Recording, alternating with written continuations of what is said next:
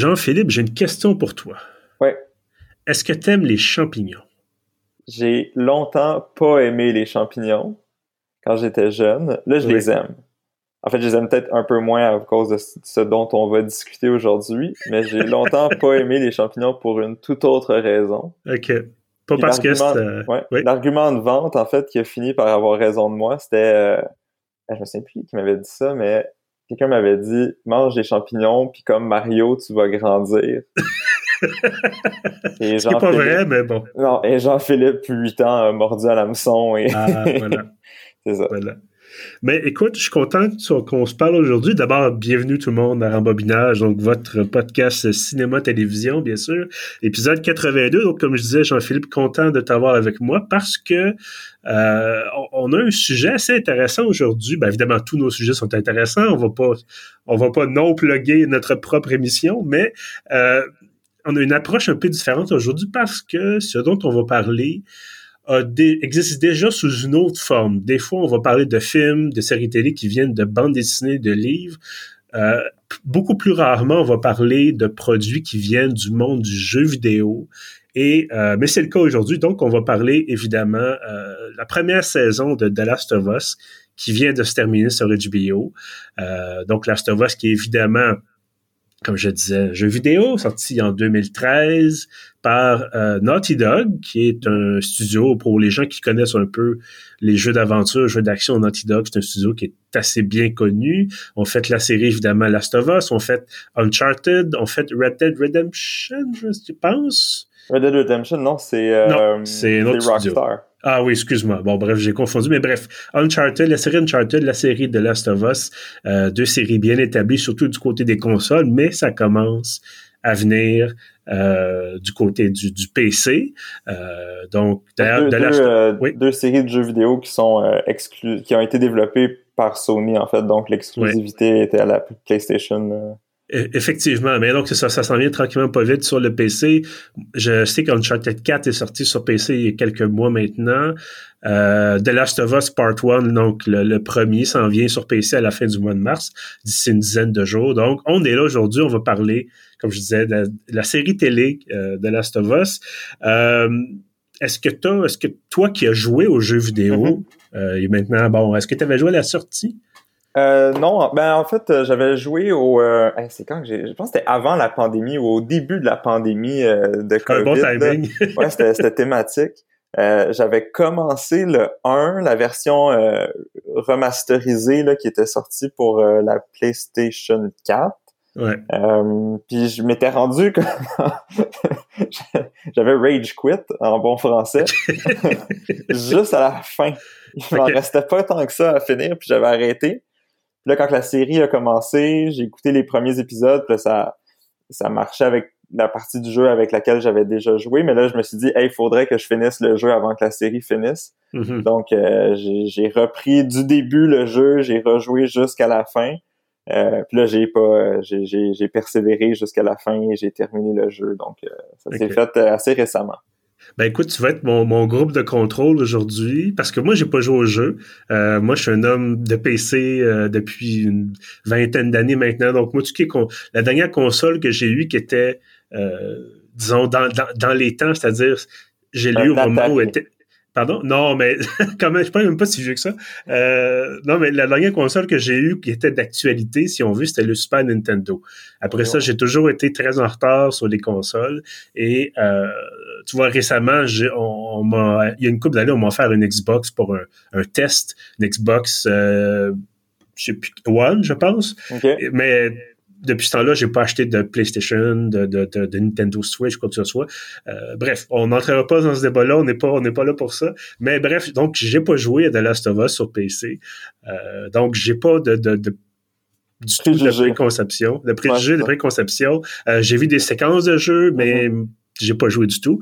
Euh, donc, comme je disais, tu vas être mon, mon groupe de contrôle à savoir si, ben d'abord, évidemment, je veux savoir si tu as aimé la série télé, mais aussi, est-ce que c'est fidèle au jeu Ben, tout ça? Euh, ben, on aura l'occasion d'en, reparler peut-être dans quelques minutes avant de vraiment plonger là-dedans. Euh, si tu permets, je vais peut-être faire un, bref résumé de, de ce qui se passe dans la série télé. Euh, puis, fort probablement que dans cet épisode-ci, il va y avoir des divulgateurs. C'est un, pense qu'on c'est un peu dur d'y échapper si on peut pas aborder certains aspects du scénario parce que bon, notamment des choses qui moi m'ont franchement agacé dans cette première saison là. Euh, peut-être toi aussi, on verra bien. Mais donc résumé de, ce qui se passe, donc de l'intrigue lors de Last. Euh, tu disais bon, tu avais commencé à jouer au début de la pandémie. Je disais bon, c'est dans, dans, la thématique, euh, c'est que The Last of Us, c'est une, une, épidémie de, de champignons. Euh, en fait, ce sont des zombies, là, bon, mais au lieu d'être causés par un virus quelconque. Euh, ben en fait, c'est un genre de virus. Au lieu d'être un virus, c'est un champignon qui transforme les gens en sorte de zombies ou champignons. Un champignon qui existe pour de vrai d'ailleurs. Je pense que c'est un, point quand même assez intéressant là, pour une pas, pour une fois là, mais c'est pas une espèce de mystérieux virus euh, dans un laboratoire de la Umbrella Corporation. mais c'est vraiment euh, inspiré d'un vrai d'un vrai champignon qui zombifie des fourmis. Oui, effectivement. Puis bon, euh, quand la série commençait à sortir, peut-être un peu juste avant, on a eu une série d'articles scientifiques. Est-ce que c'est réaliste? Est-ce que c'est possible? Euh, et je vais divulgacher ça tout de suite. J'ai une bonne amie qui travaille à la santé publique euh, fédérale que j'ai vu récemment qui disait c'est pas possible, c'est impensable. Et surtout, si jamais ça arrive, si jamais ça se produit, sortez les lance-flammes ou euh, provoquer une fièvre chez le patient, puis le champignon va mourir. Donc, c'est, faites-vous-en pas, ça n'arrivera pas demain matin. Euh, on n'aura pas besoin de pain chaud pour provoquer une fièvre. On sort le lance-flamme tout de suite. c'est comme, c'est comme dans The Thing, le film de John Carpenter. Pour être bien certain de te débarrasser du méchant, tu sors le lance-flamme. Euh, voilà. Donc, mais bref, dans la série, il y a une espèce d'infestation euh, d'un champignon qui s'est adapté au corps humain avec les changements climatiques. Et euh, ce qui fait en sorte que, au lieu de commencer à un seul endroit, par exemple, dans le monde, puis là, ça se répand peu à peu. Ça commence à peu près partout en même temps. Là, il y a une sorte d'explication de c'est dans une farine, puis les gens ont mangé la farine, puis nanana. Bon, euh, bon techniquement, j'imagine que la farine était cuite, ça aurait tué le champignon, mais c'est une autre affaire on n'est pas là pour parler du côté réaliste. Euh, mais bref, donc les gens rapidement ça devient chaos et euh, on suit un type qui s'appelle Joel qui est un, père de famille euh, du Midwest là, qui est un gars de la construction un vrai mâle américain avec son pick-up et qui se retrouve là-dedans avec sa fille donc et son frère et essaie de survivre. On a des séquences là, du début, le premier épisode, c'est vraiment, ça commence. C'est vraiment les gens, la panique commence et ils essaient de s'en sortir et tout ça. Et euh, éventuellement, on suit ce même Joe 20 ans plus tard euh, dans une ce qu'on appelle une zone de quarantaine, c'est-à-dire une espèce de place forte dans une ancienne métropole américaine. Et éventuellement, Joel va être appelé à escorter une autre jeune femme, au lieu de pas sa fille, euh, une autre jeune femme qui s'appelle Ellie, et Ellie qui a, euh, semble-t-il, une immunité euh, contre l'espèce de maladie, maladie qui tue généralement en quelques jours. Il n'y a pas de remède, il n'y a pas de vaccin, il n'y a pas rien. Et bref, on suit les péripéties de, de Joel et Ellie à travers les États-Unis avec des, des, des, méchants zombies champignonnesques et des méchants humains. Euh, voilà. Euh, c'est un peu, je pense que j'ai bien résumé quand même. Euh. oh, ouais. écoute, donc c'est ça. J'aimerais t'entendre d'abord. Est-ce que toi, t'as aimé la série sur HBO? J'ai adoré. C'est. ouais, non, j'ai vraiment aimé. puis c'est ça que j'allais dire tout à l'heure avant qu'on fasse le résumé. Déjà, à la base, le jeu vidéo est probablement un des meilleurs jeux auxquels j'ai joué de ma vie. Okay. puis il y a beaucoup de critiques qui vont en ce sens, là, qu'il y a des, des, des, des, critiques dithyrambiques de, de ce jeu-là. Donc, je pense que les attentes étaient très élevées pour, euh, pour la série télé. Euh, puis je dirais que ma principale source de, de, de joie dans cette série télé-là, c'est que même après avoir joué au jeu, euh, la série fait pas que copier bêtement le jeu mm-hmm. et ne s'en détourne pas de manière trop... on n'a pas cherché d'un côté à être trop fidèle au point où est-ce qu'on on tue le, l'initiative puis la surprise mettons. Euh, puis à l'autre extrême on n'a pas cherché à aller vraiment à l'opposé du jeu puis à prendre des choix euh, vraiment qui qui qui cadreraient pas avec le jeu. On a vraiment pris le jeu et on a construit dessus. C'est sûr qu'il y a des séquences qui sont euh, plan par plan le fidèle au jeu qui était déjà très cinématographique là, comme jeu vidéo. donc c'est sûr qu'il y a des séquences qui sont très fidèles, mm-hmm. mais il y a une construction qui se fait autour de ces scènes-là qui bonifie ce qu'on on, on, retrouverait dans le jeu, dans le fond. Ben, écoute, comme je te dis, moi, j'ai pas joué au jeu, bien sûr, mais les séquences que j'ai vues, ça ressemble mm-hmm. euh, très, on donne largement des choses qu'on voit aussi dans la série. C'est sûr qu'on a moins, euh, je pense, moins que c'est ça sur les combats, euh, sur la question de, de ben évidemment, il y a des combats, il y a des affrontements dans la série télé. ça se tire dessus, il y a des zombies, bon, tout ça. Mais on n'est pas, par exemple, on voit pas Joel fabriquer des objets. Je sais que dans le jeu comme tel, faut beaucoup fabriquer des, des, objets, on ramasse beaucoup de choses. Euh, ça serait un choix scénaristique assez douteux, là, parce que c'est un peu ça aussi que j'apprécie, c'est que les codes narratifs du jeu vidéo puis les codes narratifs de la télé, c'est pas les mêmes. Là. Fait non. Tu peux pas miser sur les mêmes éléments. Euh, puis tu, tu disais, les, y a, y a pas, on a moins misé sur les séquences d'action.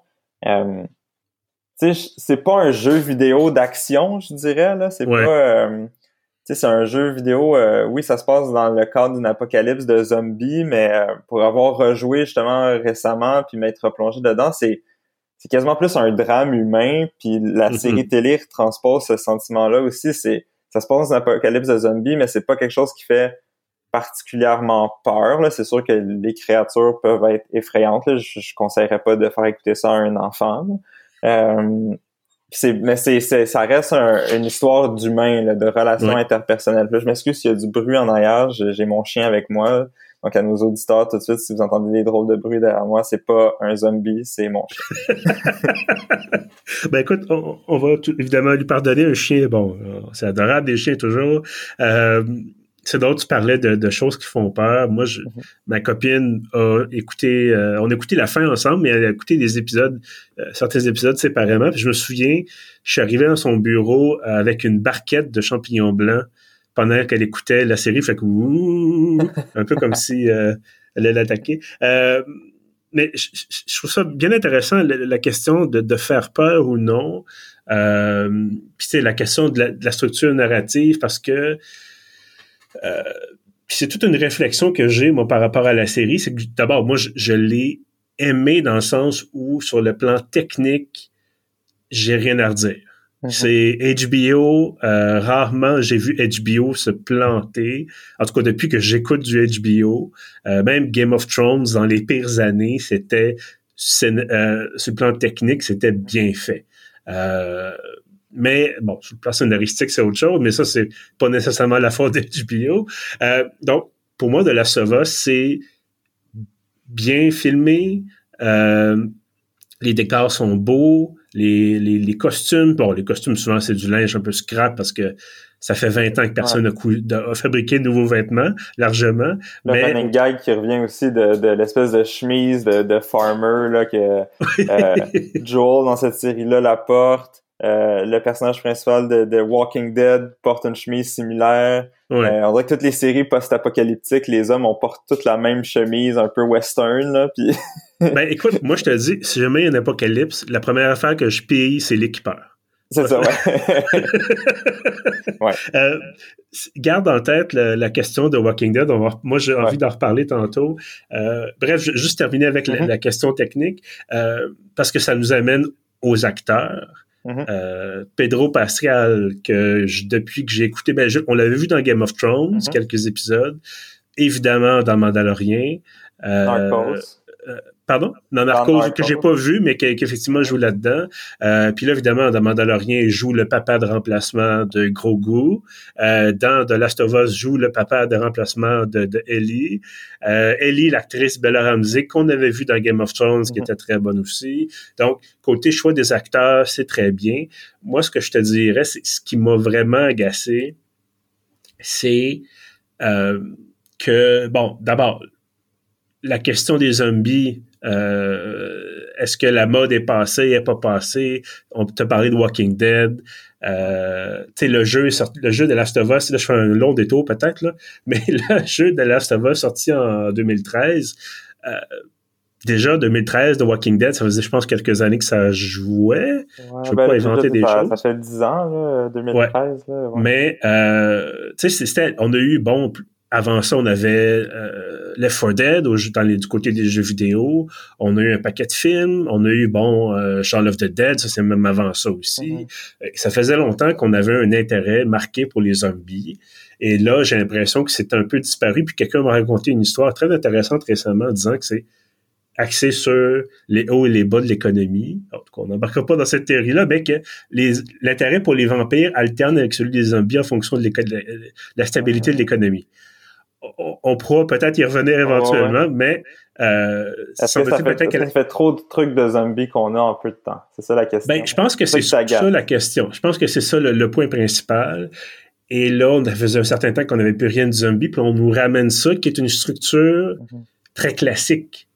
Euh, dans le sens où on a des monstres, d'accord, ça c'est correct, je ne rien contre les monstres, mais là, ah, on apprend que, surprise, dans le cas d'Apocalypse, il y a aussi des humains qui deviennent des monstres.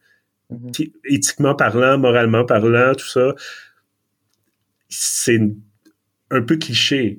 Et ben, et ce qui m'a vraiment agacé, et je vais te laisser parler après parce que c'est un podcast à deux quand même.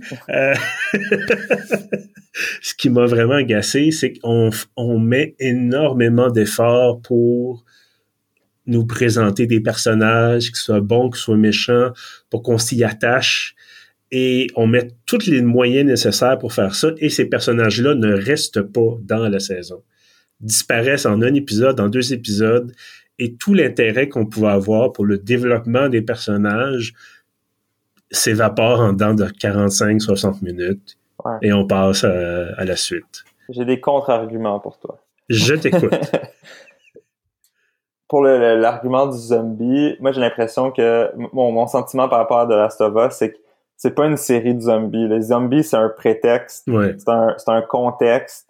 Euh, ça aurait pu être bien d'autres affaires, mais dans le cadre d'un jeu vidéo, euh, tu sais, ça te prend, ça te prend, euh, ça te prend quelque chose à tirer dessus là. Je, non mais je, caricature puis puis jusqu'à un certain point, là, je suis en train de jouer au 2 justement, au deuxième jeu parce qu'on on en reparlera plus tard. Là. Mais euh, les zombies prennent de, je dirais même de moins en moins de place euh, dans la série de jeux, donc je présume qu'ils vont prendre de moins en moins de place dans la série euh, télé également, mais c'est mhm. vraiment un, plus un contexte de la, la civilisation comme on la connaît s'est écroulée. Euh, pourquoi? Fait que là, on, balance un, un, espèce de, de, de, de, de raison scénaristique assez facile puis assez convenue qui est une apocalypse de zombies, mais il faut que la civilisation s'écroule pour que cette histoire-là puisse se dérouler. Puis après ça, on s'intéresse pas tant aux zombies. Puis moi, c'est peut-être la, ce que j'ai aimé de cette série-là, comparativement, par exemple, à The Walking Dead, où est-ce que j'ai l'impression que l'accent était vraiment mis beaucoup sur les zombies et moins sur les relations interpersonnelles, euh, puis moins sur des, des, personnages nuancés, puis avec euh, beaucoup de d'interactions, puis une construction de personnages intéressante. Euh, ça, ça vient entrecouper aussi mon deuxième argument là par rapport au, à la les, au caractère éphémère des personnages qu'on croise. J'ai l'impression que euh, ces personnages-là servent pas tant à se construire eux-mêmes, mais à construire les deux personnages principaux qui sont Joel puis Ellie. Mm. Euh, si on prend l'exemple Tess, le, le, le, premier personnage secondaire, disons, qu'on rencontre dans cette série-là, qui est euh, pas clair à savoir si c'est la femme de Joel quand on, le retrouve 20 ans après le début de l'apocalypse, mais en tout cas, ils forment un duo de contrebandiers euh, assez efficace dans, dans, Boston, dans la zone de Boston. Euh, là, c'est ça, on, voit vraiment, c'est elle qui met en branle l'espèce d'opération pour prendre Ellie sous leur aile puis l'amener euh, à un groupe qui serait peut-être capable de faire un vaccin avec, euh, avec son immunité. Euh, qui pousse vraiment un Joel qui est plus réticent à, prendre sous son aile une jeune fille, surtout qu'il a, a, un traumatisme lié à sa propre fille. Puis le spoiler alert, ben, euh, elle meurt dans les, premières heures là, de, de l'épidémie. Euh, fait, fait que Tess, c'est ça, construit toute cette espèce de, d'écosystème-là entre les deux personnages. Puis oui, après ça, elle meurt après, encore une fois, spoiler alert, mais elle meurt deuxième épisode, deuxième, trois, deuxième épisode, ouais. Euh, puis on la reverra pas plus tard, mais même chose pour d'autres personnages tout au long de la saison. Euh, j'ai pas l'impression qu'ils sont là pour eux-mêmes, mais ils sont plus là pour les deux personnages principaux puis les construire eux et leurs relations. Ben, écoute, effectivement, ça, ça a du sens euh, ce que tu ce que tu dis. Euh, mais tu sais, je trouve quand même ça dommage euh, que que ça soit ça, ça, ça reste pas ça reste pas sur par exemple trois ou quatre épisodes plutôt que deux euh, puis je veux pas tomber trop trop dans les dans les choses spécifiques, mais on a par exemple un personnage de méchant. Euh, bon, Joel et Ellie arrivent dans une autre ville, j'ai oublié le nom exact, mais plus dans le Midwest. Et là, les euh, espèces de groupe de rebelles ont renversé les autorités, ce qui restait des autorités fédérales américaines, qui est une espèce de la FEMA, mais jamais légalement pas la FEMA, là, euh, qui est la FEMA, qui est l'agence pour gestion des urgences aux États-Unis, mhm. euh, qui s'appelle dans la série la FEDRA, c'est subtil. Euh, mais ils peuvent pas être poursuivis. Fait que c'est pas la FEMA. En tout cas. Euh, et donc, on a la chef des rebelles qui a l'air de quelqu'un de gentil, qui est pas imposante, qui a l'air d'une madame belle ordinaire, mais qui en fait qui est super cruelle, qui assassine des gens quasiment pour le plaisir, en tout cas, ou qui fait assassiner en fait des gens quasiment pour le plaisir.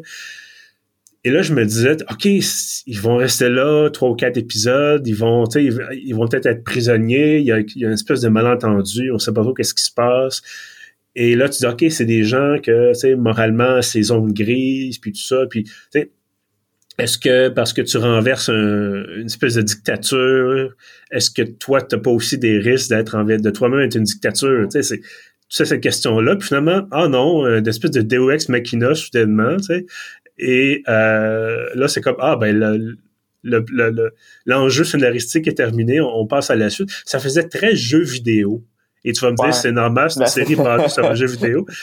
Mais, tu sais, quand, tu disais les codes sont différents, ben, mm. tu sais, ça m'aurait pas dérangé que, parce que, autre divulgateur si on veut, mais les gens qui ont joué au jeu le savent de toute façon, la, la, série, la première saison se termine avec la fin du premier jeu. À peu près, là.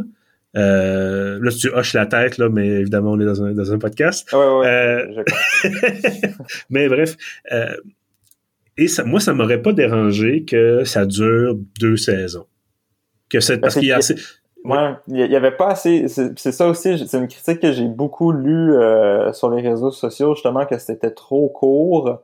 Euh, puis qu'il y avait des arcs narratifs justement qui étaient trop courts, puis que ça passait rapidement d'un d'un d'un arc narratif justement à un autre. Mais le jeu est excessivement court là, pour y avoir rejoué justement récemment. On dirait que ça, ça m'avait pas traversé l'esprit, mais quelqu'un de bien motivé là, pourrait le finir en une journée. Là. Euh, le jeu. on parle de 6 heures, 8 heures, 10 heures. Ouais, Puis, euh, ben, à peu près, euh, peut-être un 8 heures, là.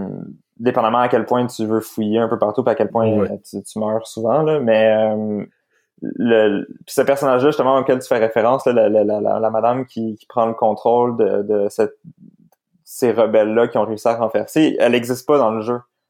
Déjà là, c'est un ajout de plus sur l'histoire dans, dans, le, dans le jeu. Fait que, euh, c'est c'est un peu pour pour ils ont fait ce choix là justement parce que cette séquence là dans le jeu dans cette ville là est très jeu vidéo justement où est-ce que tu veux juste te promener tu caches, euh, tu sais, qui est très interactif puis qui se traduisait peut-être mal à la télévision. Donc, ils ont décidé de créer cette trame narrative-là avec ce personnage-là pour mm-hmm. compenser un peu. Euh, mais c'est ça, c'est c'est euh, c'est une, une, critique que j'entends souvent que c'est très court, puis que ça passe souvent du coq à l'âne, mais c'est ils ont ils ont quand même déjoué ça en, grande partie. Moi, c'est l'épisode 3 oui. avec l'histoire de Bill puis Frank. Euh, pour euh, mettre les gens en contexte, l'épisode 3, ça, ça, ça, ça, dresse le portrait de Bill, qui, avant l'épidémie de champignons, est un, survivaliste euh, joué par Nick Offerman, que les gens ont mm-hmm. peut-être connu comme Ron Swanson dans Parks and Recreation, et qui fait un genre de Ron Swanson encore survivaliste, un peu conspirationniste, et au moment où que les, justement le, gouvernement prend un peu le contrôle de toute la patente, ben lui, il se cache dans son espèce de bunker sous sa maison. Bref, il, il réussit à comme pas mal bien se débrouiller tout seul pendant plusieurs années à, se bâtir une espèce de, forteresse euh, pour finalement tomber sur un, autre euh, personnage qui s'appelle Frank qui tombe dans un de ses pièges mais qui est pas un zombie. Euh, et là, s'ensuit toute une histoire amoureuse entre deux hommes dans un contexte post-apocalyptique. puis c'est vraiment une des plus belles histoires, je trouve, d'amour qui est transposée à l'écran. là Mm petite histoire, ma, ma, copine l'écoutait à moitié l'épisode parce qu'elle faisait autre chose en même temps, puis même elle, ça l'a ému, mais sans voir l'histoire au complet. Fait que je, je imaginez si vous aviez suivi l'épisode au complet. Là. Euh, fait puis dans le jeu, euh, Bill, c'est le personnage qu'on croise. On fait un petit bout de chemin avec lui. Euh, il nous aide à se trouver une voiture, puis après ça, on le revoit plus. Mais toute cette histoire-là, amoureuse avec Frank, euh, oui, il y a des indices par-ci par-là pour quelqu'un qui s'est fouillé dans le jeu puis qui tombe sur des espèces de bon, mon chien encore, sur des fragments de lettres. Euh, si on tombe sur des fragments de lettres, on peut un peu deviner cette relation-là, mais elle n'est pas clairement euh, dite dans, dans, le jeu. Donc tout ça, ça a été construit pour la série télé. Donc ils ont quand même réussi à, à, à développer, euh, à, broder autour de l'os, là, si on veut. Là, je viens de faire mhm. un péroniste, c'est sûr. Mais écoute, je, suis entièrement d'accord que c'est une excellente construction scénaristique. Mhm. C'est émouvant, c'est bien joué, il n'y a pas de clichés. Euh, c'est vraiment, c'est très beau, très touchant. Et je veux dire, je vais le divulgacher, mais mhm. ils meurent à la fin de l'épisode. Ils sont plus là après. Et ça, ça a servi ça a servi parce que toute cette histoire-là, au final, le point de tout ça, c'est ça se retrouve dans la lettre justement que Bill laisse à Joel parce que les deux se connaissent euh, euh, dans la série. C'est des personnages qui se sont côtoyés avant pendant la, tout le long de l'apocalypse de, de, zombies.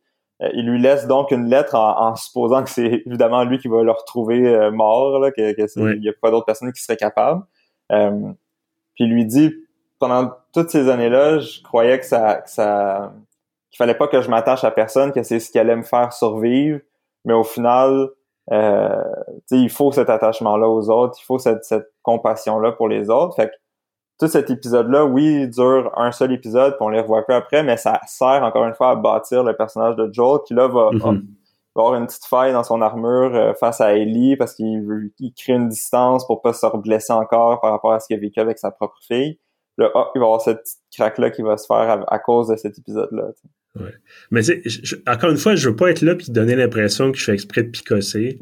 Euh, exprès de picosser. Non, non, non, mais je veux dire, écoute, c'est pas, c'est pas une, pour moi, c'est pas une mauvaise série. Je veux dire, j'en ai écouté de la mauvaise télé, toi aussi, certainement. Il y en a des séries qui sont plates où il se passe rien pendant plusieurs épisodes, même une saison complète. Pas souvent on se dit, ah oui, ça devient vraiment bon, on passe à la saison 3. J'ai-tu le temps d'écouter non, tu sais, à la limite, c'est est-ce que c'est vraiment une critique que de dire merde, ça n'a pas duré assez longtemps? Ben, c'est juste que, comme je te dis, c'est que, que ça arrive une fois qu'on fasse un épisode, c'est contenu en lui-même, puis qu'effectivement, il y a une leçon de vie à la fin qui est comme ça vous prend quelqu'un dans votre vie parce que ça vous fait du bien, c'est important, tout ça. Je suis d'accord, j'étais ému, tout ça, c'était très agréable. Mais le problème, c'est qu'ils font ça deux, trois, puis quatre fois après ça, de dire en un épisode, voici un gentil ou un méchant. Puis, ah, ben tiens, à la fin, il, il n'est plus avec nous. Fait que j'étais rendu à la, à la, pratiquement à la fin. Il y a un méchant dont on n'a pas encore parlé, qui est l'épisode, je pense, l'avant-dernier épisode ou quelque uh-huh. chose comme ça, que je l'ai vu. Puis, ah, mais là, on comprend qu'il est pas bien ben gentil. Puis, ah, moi, j'ai dit tout de suite, il va mourir. Il sera plus là à la fin. Ou, et comme de fait, il meurt à la fin. Euh, c'est toujours un gag de dire, tu sais, est-ce qu'il meurt à la fin? C'est un peu ça. Ah euh, donc, c'est pas en soi, tu sais, si c'est arrivé une fois ou deux dans la série, ça m'aurait pas dérangé. Tu dis, OK, il faut que tu mettes ça dans un cadre spécifique et j'aime bien mieux qu'on me dise, tu as du budget puis du temps pour une saison ou deux saisons. Puis souvent, le problème, c'est que, ah, on a une saison qui fonctionne bien, on va en faire huit autres. Uh-huh. Puis après, après trois, on n'a plus de scénario. Fait qu'on étire, on étire, on invente des affaires, ça n'a plus de bon sens. Là, tu dis, OK, faisons un peu comme les Britanniques. On donne de la place pour une saison, deux saisons. Puis, OK, là, ça faut que je tasse mes affaires, faut que je, bon, faut que je structure mes trucs. Mais là, c'était comme trop, trop structuré, trop tassé. On dirait qu'il disait, ah non, écoute, j'ai, moi, c'est encore quatre méchants, là, puis il me reste cinq épisodes. Qu'est-ce que je vais faire? c'est un peu ça aussi. Puis, effectivement, chaque fois que ça se produit, il y a une évolution des personnages, puis il y a un peu de progression, si tu veux, ou de, dans certains cas, de déchéance morale chez nos protagonistes. Mais euh, ça aurait pu être plus fluide entre les épisodes pour qu'il y ait ben, comme une espèce de meilleur euh, euh, lien, comme un. Ouais, ben, tu sais, c'est surtout qu'après après deux, trois fois comme ça, moi, je m'attache plus. Tu sais, je me dis, ah, c'est qui le méchant de la semaine? Tu sais, c'est un peu, tu sais, il, faisait ça dans le temps, dans les années 90, début des années 2000. Souvent, c'était le, tu sais, je, suis en train d'écouter Stargate SG, SG1 depuis quelques mois. Euh, puis souvent, c'est ça, c'est quoi l'enjeu de la semaine ou le méchant de la semaine? Ah, est-ce que c'est un, bon. Et à la fin de la 42 minutes plus tard, ben, il était vaincu ou les, nos, nos héros se sont sauvés. Euh, et encore une fois, je suis pas en train de dire que... Ben, tu sais, je suis pas en train de dire que The Last of Us c'est pas bon puis que euh, faut pas l'écouter. J'ai trouvé ça bon quand même, mais j'ai trouvé que ça non, non, il y avait de la place pour peut-être cinq épisodes de plus, six? Mais j'ai l'impression que c'est ça, que, que, parce que là, faut pas oublier, il y a le, deuxième jeu est beaucoup plus long. Moi, j'ai l'impression que ces écueils-là vont au moins se retrouver dans. Ils ont déjà en fait confirmé que juste le deuxième jeu va faire au moins deux saisons. OK. Euh, là, je, ça, je, suis capable de le concevoir un peu plus. Euh, fait que j'ai l'impression que ces écueils-là vont s'atténuer dans les prochaines saisons. Et ça me laisse l'impression aussi que la saison 1, c'était vraiment comme une espèce de taster's pack, genre de voici ce dont on est capable de faire euh, en quelques épisodes faciles, euh, facilement digérables et euh, attendez-vous, tu sais comme on va attendre de voir si ça réagit bien parce que c'est quand même un, un pari risqué d'adapter un jeu vidéo là, on le sait, l'histoire est pas toujours ça s'est pas toujours bien passé euh, pour, euh, pour, ces adaptations. c'est rarement bien passé, je te dirais. Juste Naughty Dog, eux-mêmes, là, je veux dire, de Uncharted, le film, honnêtement, je l'ai même pas vu, puis ça m'intéressait pas, puis j'ai adoré le jeu, mais complètement l'inverse pour The Last of Us. Écoute, on m'a dit, et ça c'est la rumeur qui court, que il y avait déjà trois films qui étaient très, très semblants à Uncharted avec un certain Harrison Ford dans les années 80. Ah ouais. Alors, T'en prends ce que t'en veux avec ça. C'est ça. Non, mais fait je peux comprendre qu'ils ont peut-être voulu jouer très, très, très, très, très prudemment pour cette première saison-là, puis que ça a donné ce que ça a donné. Mais j'ai confiance que dans les prochaines saisons, ça va aller, euh, ça va être beaucoup plus, euh, beaucoup plus, euh, ben, on va dire plus structuré, mais on vient de dire que c'était trop structuré, là, mais dans le sens que c'est plus, ça va être moins compartimenté. Ah, c'est ouais. Ah, excellent, excellent mot. euh, Est-ce que d'après toi, il faut avoir joué à The Last of Us pour aimer The Last of Us? Non. OK. Non, parce que c'est, comme je disais, c'est vraiment. Euh, c'est sûr qu'il y a quelques petits clins d'œil, mais c'est des trucs très nichés. J'ai vu des gens sur Internet faire Oh mon dieu, ils ont le même. Elle a le même t-shirt que Ellie dans le jeu. Ils ont reproduit exactement le même. Il faut que tu le saches. Là. Ben ouais. Euh, mais c'est ça, il y a des, c'est sûr qu'il y a des éléments comme ça qui sont construits sur le jeu. Fait que ceux qui l'ont, qui ont joué, en fait, c'est je, vais reformuler ta question d'une autre manière. Est-ce que les gens qui ont joué au jeu peuvent écouter The Last of Us sans être déçus? Puis la réponse est aussi oui. Okay. c'est ce que je trouve impressionnant, c'est que les deux, euh, les deux publics vont trouver leur compte dans cette série-là. Ben écoute, je suis content de, de l'entendre. Euh, donc j'imagine qu'évidemment tu recommandes oui.